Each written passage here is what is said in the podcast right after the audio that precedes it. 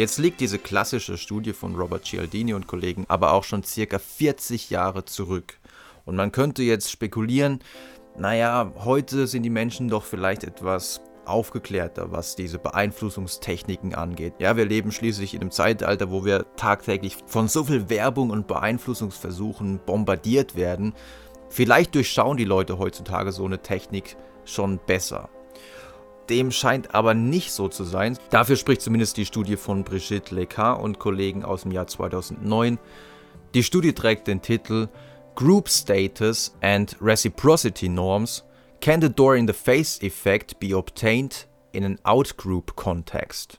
Das Schöne an dieser Studie ist, dass nicht nur die Ergebnisse von Robert Cialdini in der heutigen Zeit repliziert wurden. Also man hat wirklich genau die gleiche Studie nochmal durchgeführt. Man hat wieder Studenten auf dem Universitätscampus gefragt, ja, wir suchen Betreuer für jugendliche Straftäter, die das zweimal die Woche über einen Zeitraum von zwei Jahren machen. Und wenn die Leute dann gesagt haben, nee, nee, sorry, das mache ich nicht, dann hat man eben gesagt, ja, wie wäre es denn mit der Betreuung bei einem zweistündigen Zoobesuch? Und man hat aber, wie gesagt, nicht nur eins zu eins die gleichen Bitten vorgebracht wie damals, sondern man hat auch noch eine kleine Variation reingebracht. Und zwar hat man geschaut, ja, was passiert denn, wenn es sich bei dem Fragesteller um jemanden handelt, der sozusagen aus dem gleichen Lager stammt. Also wenn der Fragesteller selber eben auch ein Student ist ist das effektiver oder vielleicht weniger effektiver, als wenn sich der Fragesteller als jemand aus einem anderen Lager, von einer anderen Institution, in dem Fall war es eine Business School, präsentiert. In der Psychologie spricht man von In-Group, Out-Group-Effekten. In der Regel ist es natürlich so, dass die Menschen Präferenzen haben für In-Group-Personen, also für Leute, die anscheinend zur eigenen Gruppe dazugehören, Leute, die anscheinend zum eigenen Fußballverein gehören oder die eben zur gleichen Uni gehören oder vielleicht auch äh, Raucher und Nichtraucher. Also manchmal reichen schon die geringsten Merkmale, dass man den Eindruck hat, dass jemand zur eigenen Gruppe gehört, welche Gruppe das auch immer sein mag. Und das führt dazu, dass man sagt, ja, der ist mir schon ein bisschen sympathischer, weil der gehört ja zu meiner Gruppe, der ist mir ein bisschen ähnlicher. Und die Frage in dieser Studie war jetzt, ist die Door-in-the-Face-Technik vielleicht noch effektiver, wenn man diesen In-Group-Out-Group-Effekt ausnutzt?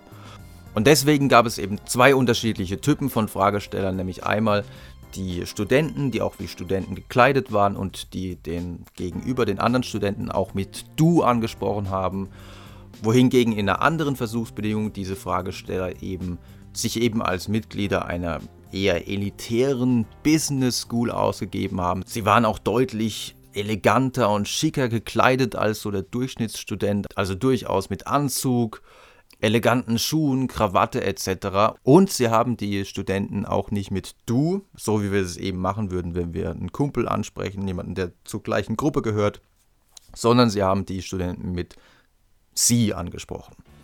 Und es zeigte sich, dass wenn die Studenten von so einem Out-Group-Vertreter angesprochen wurden, dass der Effekt wirklich deutlich geringer war, wohingegen, wenn der Student von einem scheinbar anderen Studenten angesprochen wurde, der so ähnlich gekleidet war wie er selbst und der dann eben diese Door-in-the-Face-Technik verwendete, dann waren die Effekte mit Abstand am größten. Wer aber jetzt denkt, ja, das ist doch fantastisch, also das ist ja eine perfekte Beeinflussungsstrategie, dann muss ich ja einfach immer nur eine gigantische Eingangsbitte nennen. Ähm, nehmen wir mal an, ich will von einem Kumpel ein bisschen Geld borgen eigentlich hätte ich gerne nur 5 Euro. Dann sage ich einfach, ja, ähm, ich brauche 1000 Euro von dir. Äh, wie, das willst du mir nicht geben? Okay, ähm, dann halt 5 Euro. So funktioniert es definitiv nicht. Das konnten schon Joseph Schwarzwald und Kollegen im Jahr 1979 zeigen. Wenn die erste Bitte, die erste Anfrage, die Door-in-the-Face-Anfrage, deutlich zu groß gewählt wird, dann kann es sogar zu einem Boomerang-Effekt kommen und dann wäre es sogar besser, einfach direkt die normale Bitte vorzutragen. Denn wenn die Anfrage zu groß ist, dann wird sie als illegitim und als unverschämt angesehen und die Technik wird vielleicht auch durchschaut und unter solchen Umständen funktioniert die Door-Interface-Technik nicht. Das, das, heißt, man müsste dann auch immer darauf achten, dass die erste Bitte nicht als absolut illegitim angesehen wird.